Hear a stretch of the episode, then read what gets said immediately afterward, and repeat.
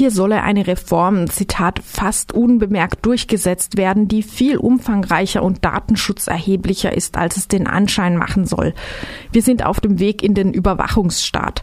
So zitiert die Webseite BuzzFeed die ehemalige Justizministerin Sabine Leuthäuser-Schnarrenberger.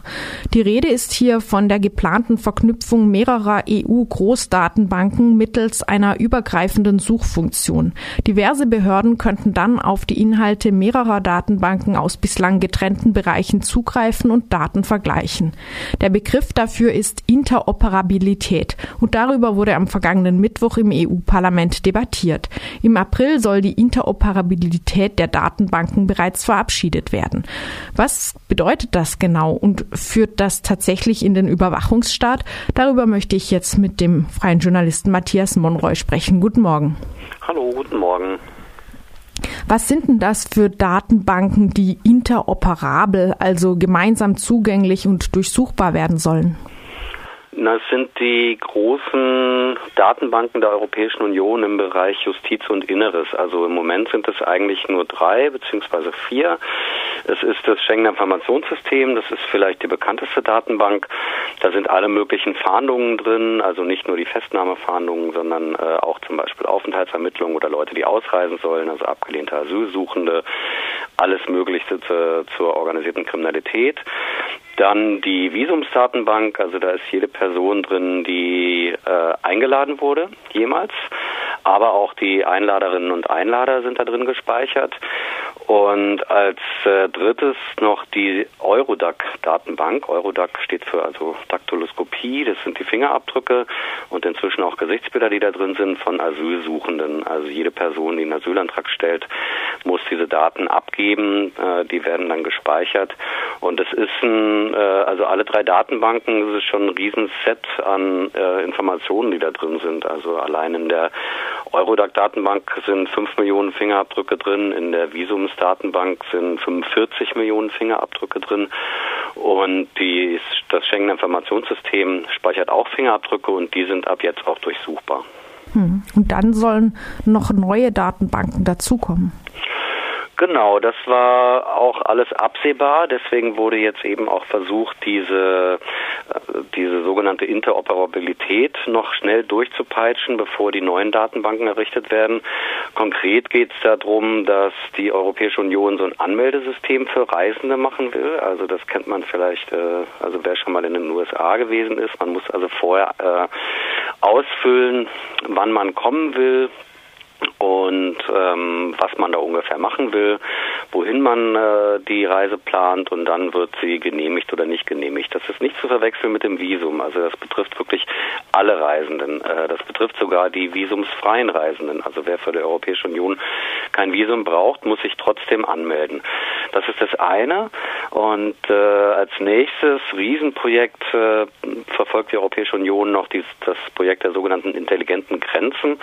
Da wird dann jeder äh, faktische Grenzübertritt protokolliert. Also wenn eine Person dann eine Außengrenze übertritt, das ist ja in den meisten Fällen ein Flughafen, dann, äh, also ganz egal, ob geschäftsreisend, äh, Touristin oder Asylsuchende, ähm, alle werden dann an der Außengrenze prozessiert. Dann wird eben geguckt, gibt es biometrische Daten im Ausweis, die werden abgeglichen, gibt es diese biometrischen Daten nicht, dann werden die Fingerabdrücke abgenommen. Das heißt, es wird so ein regelmäßiger, also so oder so ein regelrechter äh, Saldo quasi, wie viele Leute sind gerade äh, eingereist, wie viele Leute sind gerade ausgereist. Das ist so ein bisschen die Idee dahinter, ähm, hinter diesen beiden neuen Riesendatenbanken, die dann eben auch verknüpft werden sollen verschiedene Behörden oder Akteure werden dann oder sollen dann Zugriff haben, entweder auf mehrere, teils auch auf alle dieser Datenbanken. Wer hätte denn den Zugriff über dieses übergreifende Suchsystem? Also Geplant ist eben auch, dass die Datenbanken nicht nur zusammengeschaltet werden, sondern dass auch die Suche darin erleichtert wird. Das ist ja jetzt schon so, dass wenn man in eine Polizeikontrolle kommt in Deutschland, dann wird man erstmal natürlich mit der einschlägigen deutschen Datei, also Fahndungsdatei abgeglichen. Das ist die Input-Datei. Zusätzlich ist vorgeschrieben, dass auch das Schengen-Informationssystem äh, abgefragt werden muss und auch Interpol-Datenbanken. Und zukünftig ist es halt so, dass wenn man die europäischen Datenbanken abfragt, dass sich dahinter eben noch sehr viel mehr Datenbanken verbergen, äh, die dann gecheckt werden können beispielsweise. Und der Zugriff äh, ist sehr groß, wobei man sagen muss, äh, das ist das sogenannte Treffer-Kein-Treffer-Verfahren. Also ähm, die Polizisten, die bei einer Verkehrskontrolle, einer Drogenkontrolle, was weiß ich, äh, oder auch jemand, der einen Asylantrag, äh, also beim BAMF, beim Bundesamt für Migration und Flüchtlinge bearbeitet, die können alle diese Datenbanken abfragen, erhalten aber nicht automatisch auf dem Bildschirm die Daten der Person, sondern wenn es dann Treffer gibt, dann können eben weitere Informationen angefordert werden. Das geht aber ohne richterlichen Beschluss. Du hast es vorhin schon gesagt, die Datenbanken bestehen größtenteils jetzt schon und eben teilweise waren auch die Daten auch schon mehrfach abrufbar aus verschiedenen Datenbanken. Ähm, Gibt es jetzt hier einfach nur eine qualitative Vergrößerung noch dieses Datenvolumens oder siehst du mit Sabine Leuthäuser-Schnarrenberger tatsächlich darin einen weiteren bedeutenden Schritt in den Überwachungsstaat in dieser Interoperabilität?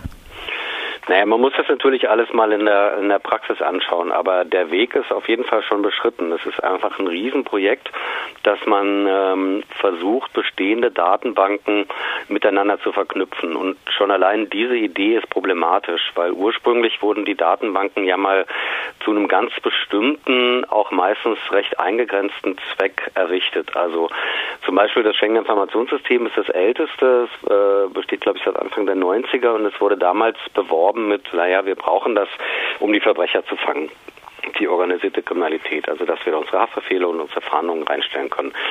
De facto ist das Schengener Informationssystem aber eine Ausländerdatenbank geworden. Also die allermeisten Gespeicherten da drin sind äh, eben Asylsuchende, die ausreisen müssen, also deren Asylantrag abgelehnt ist, oder äh, Wiedereinreisesperren, also Leute, die abgeschoben sind.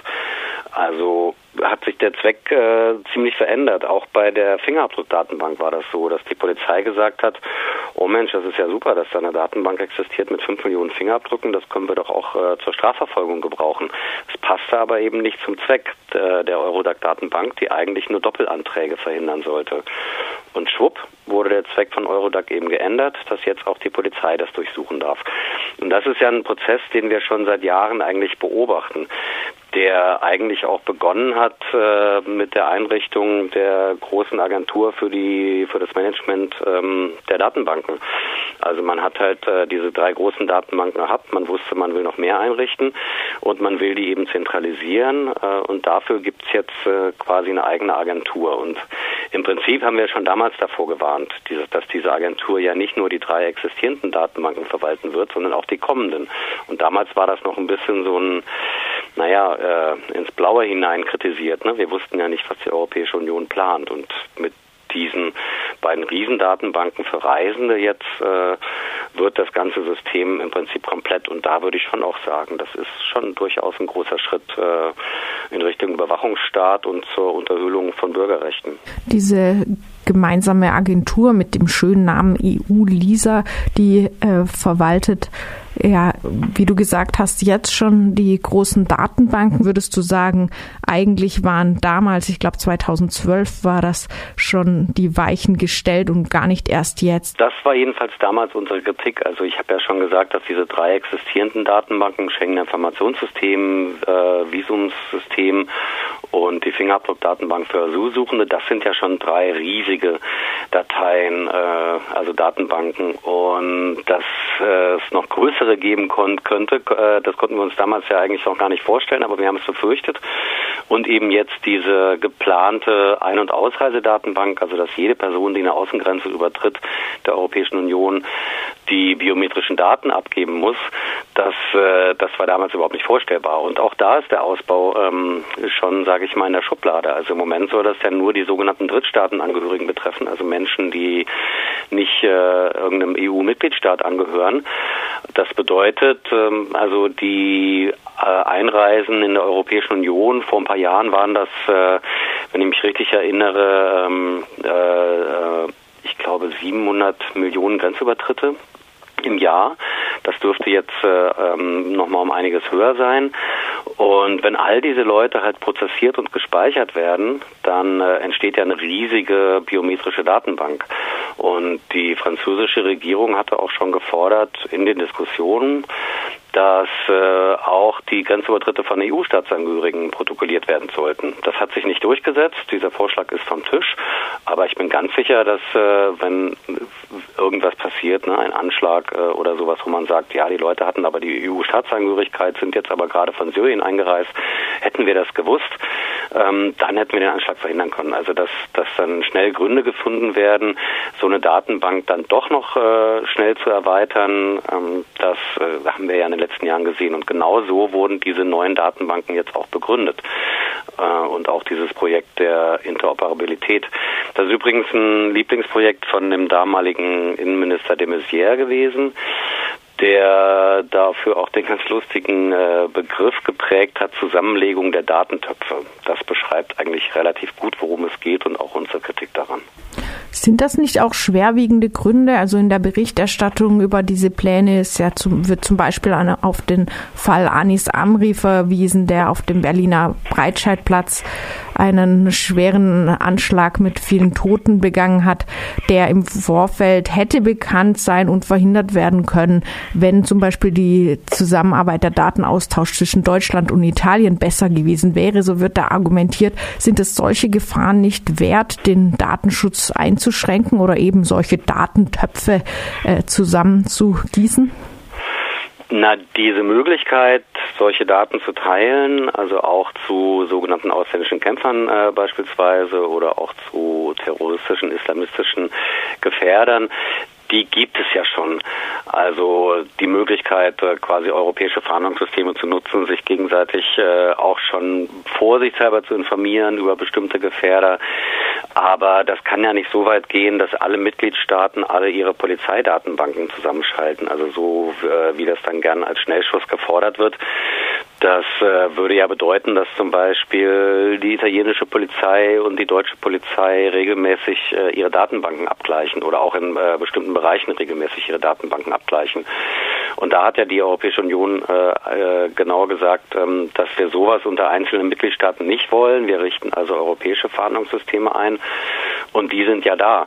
Und wenn man sich diese ganzen äh, Terrorismusvorfälle dann mal im Einzelnen anschaut, dann stellt man fest, äh, dass der Ausbau von Datenbanken gar nicht unbedingt geholfen hätte, sondern dass, äh, dass sozusagen es eigentlich eher um den Ausbau der geheimdienstlichen Tätigkeit gehen würde, also dass man halt äh, versuchen will, im Vorfeld schon äh, irgendwelche, irgendwelche Gefährdungen zu erkennen. Und auch das ist ja ein Rieseneingriff äh, in die Bürgerrechte. Also wir sehen halt bei diesen ganzen Überwachungsphänomenen und Datenbanken und Funktionen, dass diese Möglichkeiten meistens eingeführt werden über Kinderpornografie und Terrorismus und äh, anschließend dann eben ausgeweitet werden auf andere Formen organisierter Kriminalität. Und da gehört dann auch äh, unerwünschter Extremismus dazu. Ne? Das ist dann nur noch eine politische Dimension, äh, eine politische Definition, gegen wen sich diese Maßnahmen dann richten werden. Das ist auch eine entscheidende Frage, wenn es um Protest oder Kritik an solchen Plänen geht. Es könnten sich ja viele denken, nun gut, ich bin keine Angehörige von Drittstaats, äh, von Drittstaaten, äh, sondern äh, nur Staatsangehörige eines EU-Staats, habe keine Straftaten begangen, war selbstverständlich nicht in Syrien, äh, werde nicht von der Polizei gesucht. Warum sollte ich mich dann gegen diese Zusammenschaltung großer Datenbanken wenden? Hat, hat das für mich denn überhaupt irgendeinen Nachteil? Naja, vielleicht noch nicht, also als äh, EU-Staatsangehörige, aber die Pläne sind ja da, also dass, das, äh, dass dann eben auch Personen verwaltet werden aus der Europäischen Union. Und das sind ja genau diese sogenannten Vorratsdatenspeicherungen. Also da geht es ja nicht nur um äh, Telefondaten, die auf Vorrat gespeichert werden, äh, sondern beispielsweise auch Bankdaten. Und auf europäischer Ebene gibt es zum Beispiel die Fluggastdatenspeicherung, also jede Person, die äh, auch im Inland, also auch äh, innerhalb der Europäischen Union, meine ich, ähm, fliegt, deren Daten werden für fünf Jahre gespeichert. Und nicht nur die Flugdaten, sondern auch die Kreditkarte, mit der man bezahlt hat, die Mailadresse, mit der man die Buchung vorgenommen hat. Ähm, und das ist ja quasi der Weg dahin, also dass immer mehr Daten auf Vorrat gespeichert werden für den Fall, dass wir sie mal brauchen. Und nicht nur die ganzen Datenskandale der letzten Zeit haben ja gezeigt, äh, warum das äußerst problematisch ist, also immer mehr Datenbanken anzulegen, weil dadurch auch der Missbrauch zunimmt. Äh, immer mehr Leute sind zugangsberechtigt und können mit den Daten irgendwelchen Unsinn veranstalten. Sie können auch gehackt werden. Kannst du abschließend noch kurz etwas zum aktuellen Stand nach der Debatte im EU-Parlament am 27. März sagen? Wie stehen die Chancen, dass die Interoperabilität der EU-LISA-Datenbanken doch nicht durchkommt? Das wird durchkommen, da, da habe ich äh, gar keine Zweifel dran, weil die Abstimmungen sind ja im Prinzip auch schon erfolgt. Das ist ja auch nur Teil eines ganz äh, eines äh, großen Projekts. Also um die Datenbank zusammenzuschalten, muss ja nicht nur eine Verordnung äh, erlassen werden für dieses äh, äh, für diesen Umbau, sondern jede einzelne Datenbank muss ja überarbeitet werden. Also jede Verordnung, jede einzelne Datenbank wurde und wird auch schon überarbeitet. Also das ist alles auch schon beschlossen. Ähm, und es fehlt sozusagen äh, im Prinzip nur noch äh, der Überbau. Und das wird auf den letzten Metern garantiert nicht mehr gestoppt. Ganz bestimmt nicht.